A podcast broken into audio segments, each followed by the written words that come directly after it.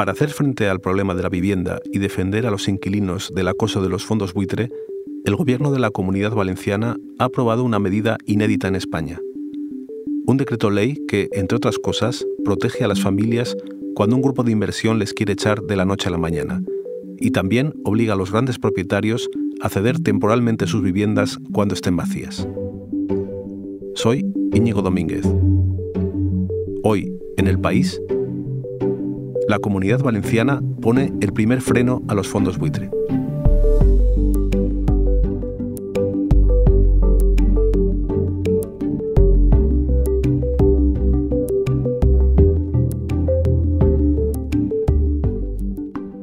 Hola Cristina, ¿cómo estás? Hola, buenas. ¿Qué tal, Íñigo? Cristina Vázquez es una de mis compañeras en la comunidad valenciana. Cristina, explícame eh, en qué consiste este decreto. Pues eh, es un decreto ley que, acaba de aprobar el, gobierno valenciano, que te recuerdo que es una coalición que forman socialistas, eh, Compromís y Unides Podem. El decreto básicamente regula dos cuestiones. Por un lado, la defensa de los inquilinos frente al acoso inmobiliario, sobre todo de los fondos buitre. Estamos viendo en, los medios de comunicación todos los días este tipo de casos. Situaciones en las que hay un hostigamiento para, perturbar el derecho ¿no? del que habita una vivienda, pues para, obligarlo a, que se vaya a marcharse. Y luego el segundo eje eh, es el de la cesión obligatoria y temporal de, casas de grandes propietarios, o sea, de inmuebles. Eh, son grandes propietarios, mm, son los que tienen más de 10 pisos que estén vacíos más de un año y que además figuren en un registro autonómico creado para este caso. Cristina, ¿y en qué situaciones se aplicará? Pues en situaciones muy excepcionales, es decir, cuando, pues, cuando se haya producido una emergencia humanitaria o climática, por ejemplo, como la llegada de esos miles de ucranios desplazados por la invasión de su país, y la medida evidentemente no solo se va a activar en esos casos, por ejemplo, en estos últimos tiempos que hay un aumento importante del porcentaje de desahucios, pues en esa en esa situación, digamos que el gobierno valenciano si quisiera también podría podría activar esa expropiación entre comillas forzosa, ¿no? y temporal de inmuebles que van a seguir siendo propiedad mm, de esos grandes tenedores, pero que eh, cuyo uso cuyo uso va a tener de alguna manera un, uso social, una función, una función social, ¿no? Como vivienda. Cristina, perdón, antes de seguir, para quien no lo sepa bien, ¿puedes explicar eh, rápidamente lo que es un fondo buitre? Sí, eh, son fondos de inversión que se dedican a comprar grandes cantidades de vivienda a las entidades financieras, bancos, eh, cajas. Em, eh, y en muchos de los casos esas casas son, pueden ser alquileres sociales, ocupados por personas, con un contrato. Pero claro, estos fondos tienen que rentabilizar, digamos, sus compras, sus inversiones. Entonces, lo que suele ocurrir en muchos casos es que se restinden o, em, digamos, de alguna manera, eh, en ese intento de rentabilización, lo que hacen es, eh, quieren alquilar las casas, para que nos entendamos, pues por alquileres o venderlas por más dinero, ¿no? Generalmente eso es lo que entendemos así muy a grosso modo, ¿no? Como, como fondo buitre. ¿Y la comunidad valenciana es la primera que, que ha creado, ha hecho una ley para combatir a los fondos buitre? Sí, es un decreto, um, es un decreto ley pionero contra el acoso inmobiliario en España. Existía una, una laguna legal, sobre todo en ese, con ese tipo de abusos, que ahora se cubre. Eh, con multas que con multas que pueden llegar hasta casi el millón de euros, 950.000 euros. Eh, y también se crea que eso, bueno, en este sentido es novedoso, una inspección que garantiza que se cumpla esa, esa normativa. Eh, se sancionan pues las, las conductas de acoso más habituales ¿no? que podemos que podemos imaginarnos pues, pues como es negarse a aceptar el pago del alquiler por parte de los fondos de inversión que quieren quitarse de encima a las familias eh, como es no hacer las reformas necesarias para que la vivienda esté en condiciones. Por ejemplo, pues si te estropea una aseo y no te lo reparan, en invierno se estropea la calefacción y tampoco te la reparan. Y luego hay un tercer elemento, una tercera condición, que es emplear a terceras personas. Eh, el, decreto dice físicas o jurídicas que perturben la vida del residente. Se refieren pues a todas aquellas entidades o personas, mafias de ocupación, eh, empresas que se dedican a perseguir, digamos, a los, a los, a los vecinos, ¿no? Para, para que abandonen su, su, casa. Sin embargo, eh, en el caso de la cesión temporal de la vivienda ya existe un precedente en Baleares. El gobierno de Francina Armengol recogió esta medida en, en su ley de vivienda de 2018 y la ha puesto en práctica de todas maneras desde entonces solo en una ocasión. ¿vale? Inició la expropiación temporal de 56 viviendas, que finalmente fueron 22 porque otras 21, según, según eh, explicaron el propio gobierno balear, fueron vendidas o alquiladas directamente por los propietarios durante el proceso administrativo y luego otras 13 se cayeron, digamos, del, procedimiento pues porque no llevaban dos años vacía como exige la ley autonómica balear. Cristina, esta cesión temporal, eh, imagino que no es una expropiación como tal, es decir, los grandes propietarios que, les obligan temporalmente a ceder esas viviendas no las pierden, pero ¿hay alguna compensación para ellos? Eh, sí, el, decreto ley valenciano eh, de alguna manera garantiza una compensación a los, grandes propietarios a los que tú de alguna manera les propias temporalmente esa casa cuando en casos bastante excepcionales o muy excepcionales. ¿Qué se calcula? ¿Cómo se calcula? Pues según pone en el texto del decreto ley que todavía tiene que entrar en funcionamiento y tenemos que ver un poco cómo funciona. ¿no? Eh, se calcula esa compensación a los grandes tenedores o grandes propietarios de pisos, se calcula de acuerdo con la normativa de expropiación forzosa. ¿vale? Los cálculos que ofrece eh, digamos, eh, las compensaciones que ofrece la, expropiación forzosa es lo que se van a pagar esos grandes propietarios.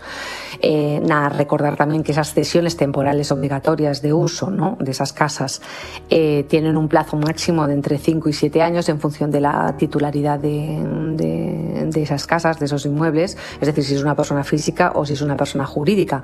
Y luego, cuando acaba el plazo de expropiación, la Generalitat Valenciana está obligada a devolver la vivienda al dueño en el mismo estado en que, en que se entregó. ¿de acuerdo? Ese es un poco, esa es un poco la letra del decreto.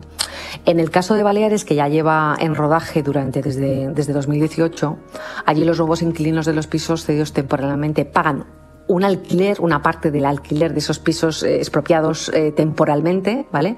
Pero que nunca puede superar el 30% de, de, sus ingresos mensuales y del resto del dinero para pagar a ese gran, para compensar a ese gran tenedor, a ese gran propietario, eh, se hace cargo el gobierno, el gobierno balear. Cristina, ¿qué ha visto el gobierno valenciano para verse obligado a tomar una medida de este tipo? ¿Qué ha detonado esta decisión? Hay varios factores, no, es uno solo. Eh, la situación, por ejemplo, de emergencia que ha provocado la invasión de Ucrania, mm, la comunidad valenciana es una de las comunidades españolas que ha acogido más, un mayor número de desplazados. Eh, según datos del Ministerio del Interior, pues de las 170.000 protecciones temporales que ha dado eh, a ciudadanos ucranios, unas, unas 45.000 están en territorio, están aquí viviendo en territorio valenciano.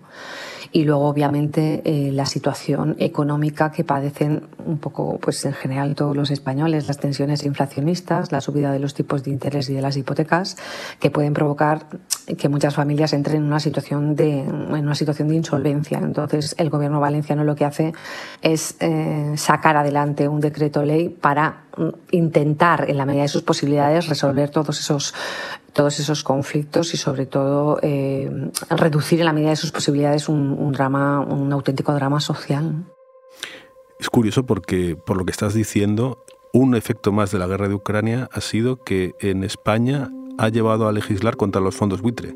Sí, de alguna manera, vamos a ver, ese aumento sobrevenido de, de población Ucrania se está traduciendo en una mayor demanda de vivienda en la comunidad valenciana, por lo menos, que está tensionando todavía más el mercado inmobiliario, que no está para grandes alegrías. Y luego las administraciones, por tanto, deben ser capaces de encontrar a los refugiados una residencia estable y asequible, porque no, no parece que el conflicto vaya a, resolverse pronto. Así que sí, los desplazados ucranios son un factor, pero como te decía, no es, no es el único. También, eh, también están los desahucios, que han crecido en la comunidad valenciana por encima del 35% entre 2000, de 2020 a 2020 y que siguieron al alza por lo menos en, la primera, en los primeros meses de 2022, según recogía el propio Consejo General del Poder Judicial en sus estadísticas. También influye, otro elemento más, ¿no? También influye que la Comunidad Valenciana haya liderado la subida de precios del alquiler en el último año, por encima de comunidades como, pues como Baleares o, Madrid. Son datos, obviamente, que generan una cierta, una cierta alarma eh, social en la comunidad autónoma. El último caso que contábamos en el país hace unas semanas eh, es el de un bloque de pisos en, en Sociopolis, un barrio de, que se creó de nuevo eh, con la intención de que hubiera una mayoría de vivienda social. ¿no? Eh, está en una pedanía, se llama La Torre y está en Valencia. Bueno, pues ese bloque, en ese bloque mm, del que te hablo, hay unos 124 vecinos que están alquilados y que en este momento están amenazados con, con ser desalojados de unas viviendas que son de, de protección pública, de protección oficial.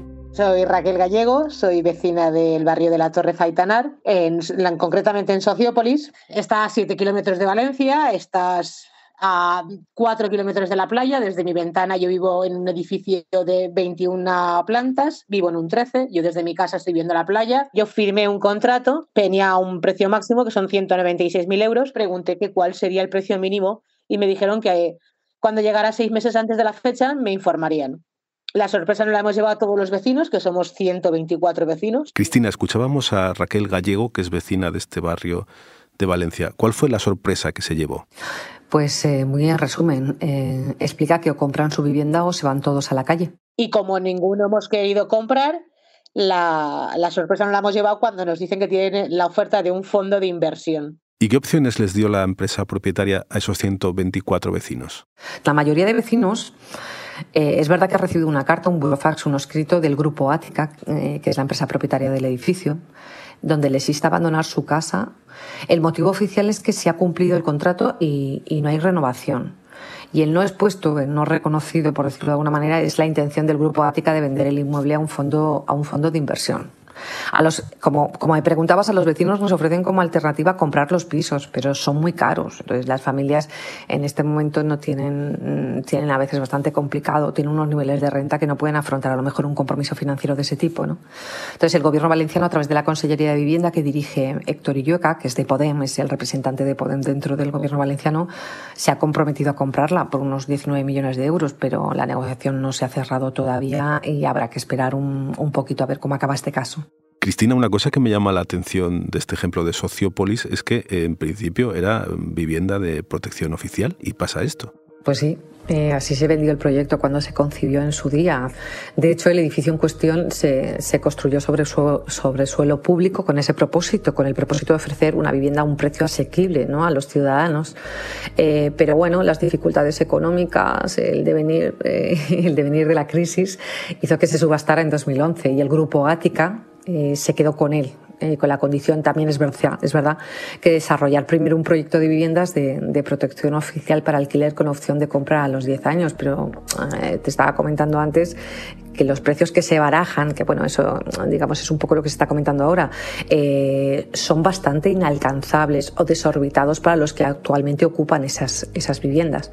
Entonces, bueno, es un hecho que, que a pesar de los esfuerzos realizados por la Generalitat, falta vivienda social en la comunidad valenciana, porque el parque público de la Generalitat, según las estadísticas que yo, yo he podido consultar, es de unos 15.000 inmuebles y la lista de espera ya supera los, las 13.000 personas que están un poco en los registros ¿no? de la Generalitat, de alguna manera que han ido y apuntado, ¿vale? O sea, han hecho una acción positiva para apuntarse y, y, y para que se sepa que necesitan una vivienda. De acuerdo, Cristina. Enseguida volvemos. Soy Inés Vila. Antes de que empiece este episodio, os recuerdo que los fines de semana, en colaboración con Podimo, también tenéis Hoy en el País. Ayer conocimos la historia de Shirin, una traductora iraní. Trinidad Deiros, compañera de la sección de Internacional, viajó hasta Irán y charló con ella.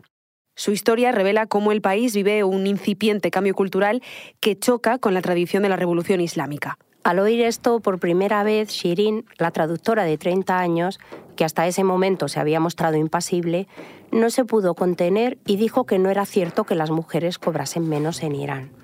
Rebatir a las entrevistadas no es la tarea de una traductora, pero Shirin había decidido rebelarse. Ahora sí, os dejo con el episodio de hoy. Cristina, me hablabas de, de, la falta de viviendas sociales, pero además hay mucha vivienda vacía sin vender en la comunidad valenciana. La había porque llevábamos dos años de crecimiento ininterrumpido de compraventas y de, de crecimiento de los alquileres. Y partíamos de una situación, eh, tengo que recordar, dramática. Me voy a remontar un poquito. Entre 1991 y 2010 se construyeron en territorio valenciano más de un millón de viviendas nuevas. Eh, pues las familias las compraron con financiación privada, vamos, con créditos hipotecarios, pero llegó en 2008 eh, el estallido de la burbuja inmobiliaria. Entramos en recesión y muchas de esas familias perdieron sus casas porque no pudieron pagar a las entidades financieras. Entonces ahí se acumularon cantidad de pisos que no tenían salida al mercado, ¿no? a un mercado en crisis.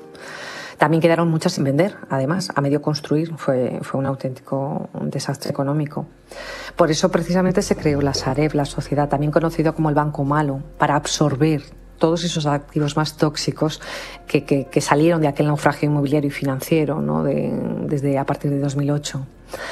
Eh, se calcula que esta sociedad tiene en la comunidad valenciana más de 8.000 viviendas en, propiedad.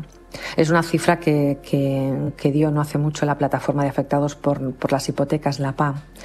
Y ahora una de las cuestiones que hay encima de la mesa precisamente es que esa bolsa de viviendas se ceda o se venda a las comunidades autónomas o a, o a los ayuntamientos pues para precisamente para nutrir ese parque público de vivienda que es tan escaso, ¿no?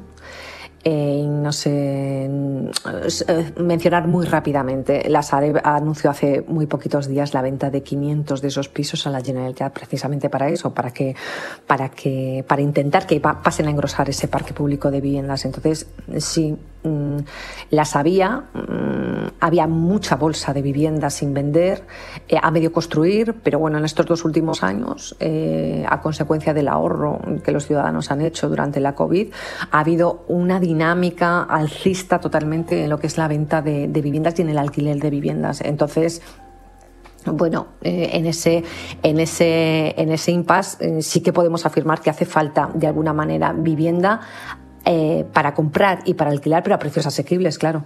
Sí, porque lo que está pasando eh, en casos como Sociopolis es que la gente eh, se le ofrece comprar, pero no puede pagar eso, se le está abocando a, ir a la calle.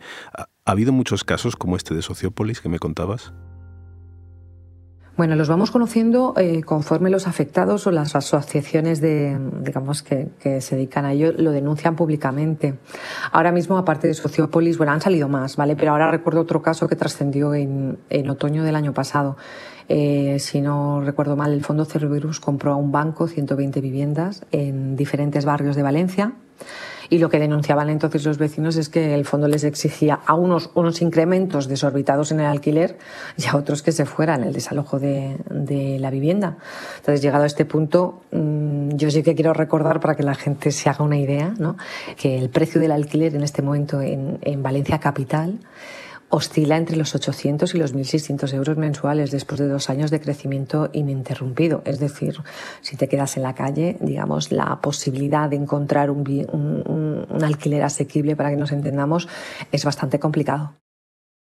Esto ha sido un proyecto del Gobierno de la Comunidad Valenciana que está integrado en coalición por Partido Socialista, Compromís y Unidas Podem, que es la que lleva además esta cartera de vivienda. Pero ¿ha sido fácil la discusión política para aprobar este decreto? Eh, depende, de, depende con quién hables. No, eh, eh, el otro día en una conversación con, con el vicepresidente justamente le, le, insistíamos en ese tema, así qué tipo de diferencias había habido en ese debate, en ese debate para conformar ese decreto ley. Sobre todo en el punto, en el punto de la cesión o expropiación temporal, para que nos entendamos de viviendas y nos aseguraba mm, que eh, realmente no fue un debate eh, un debate contra la medida, sino fue un debate que tendía tendente a objetivar mucho eh, digamos los casos en los que la Generalitat Valenciana, el gobierno valenciano va a poder recurrir a esa fórmula. Es decir, mm, yo lo entendí como una especie de, garantía, ¿no? de, seguridad jurídica, pues para que si se toma esa medida, que insisto, y también lo insistía ¿no? el vicepresidente, es para cuestiones excepcionales, es cuando las cifras lo demanden, es cuando haya una tragedia, cuando haya miles de desplazados, cuando haya una catástrofe de protección pública, ¿vale? No se trata yo lo que entendí es que no se trata de, andar por ahí expropiando ¿no? forzosamente a, todo el mundo. Va a haber incluso además eh, elementos de, colaboración público-privada, un poco para, para convencer, disuadir, pues para, para eso, para que ambas, ambas, eh, ambos mundos colaboren ¿no? en el tema de la vivienda que, que se necesita. ¿no?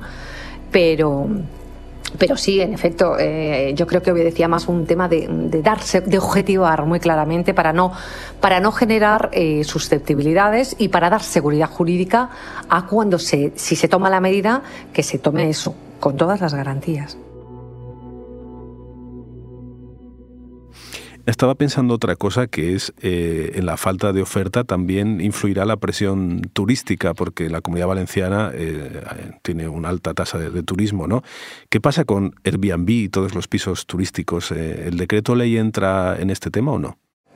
No, es una industria que queda totalmente fuera de la aplicación de este decreto ley eh, se regula por otros, por otros métodos. ¿no? Aquí en la Comunidad Valenciana desde hace mucho tiempo un, gran debate. Eh, eh, que baja al detalle de los municipios, que son los que de alguna manera tienen que establecer qué normas adoptan ¿no? Eh, de control para, para, la proliferación de, ese, de, ese, de, los pisos turísticos. ¿no? Entonces, os pongo un ejemplo de Valencia, porque no, no, no conozco todas las, eh, cómo están todos los, los municipios valencianos, ¿no? pero Valencia, por ejemplo, se está afanando bastante eh, por, por, poner limitaciones, por ejemplo, en su casco histórico, que es donde, mm, eh, digamos, más han crecido ¿no? los pisos turísticos para dedicados eso, pues, pues a los visitantes que vienen de fuera. Y, y, también, por ejemplo, en otras zonas como las pegadas a las playas, ¿no? Pues lo limita de qué manera, pues a lo mejor, pues eh, permite solo ocupar los bajos, eh, con un número de, máximo por manzanas, eh, tienen que ser edificios completos dedicados a pisos turísticos, en, otros casos. Es decir, eh, aunque el decreto ley no opera sobre esos pisos turísticos, no tiene, no tiene, ninguna, no tiene nada que ver, bueno, cada ayuntamiento sí que está intentando de alguna manera poner un poco de orden en lo que es la proliferación de pisos turísticos. Muy bien, muchas gracias Cristina por explicarme lo que está haciendo la comunidad valenciana para el problema de la vivienda y bueno, veremos si en otras comunidades siguen su ejemplo o no. Muchas gracias. Ojalá, gracias a ti, Íñigo.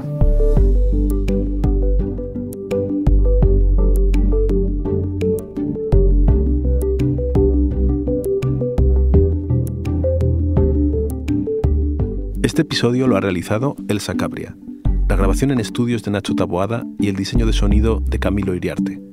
La edición es de Ana Rivera y la dirección de Silvia Cruz La Peña. Yo soy Íñigo Domínguez y esto ha sido Hoy en el País. Mañana volvemos con más historias. Gracias por escuchar.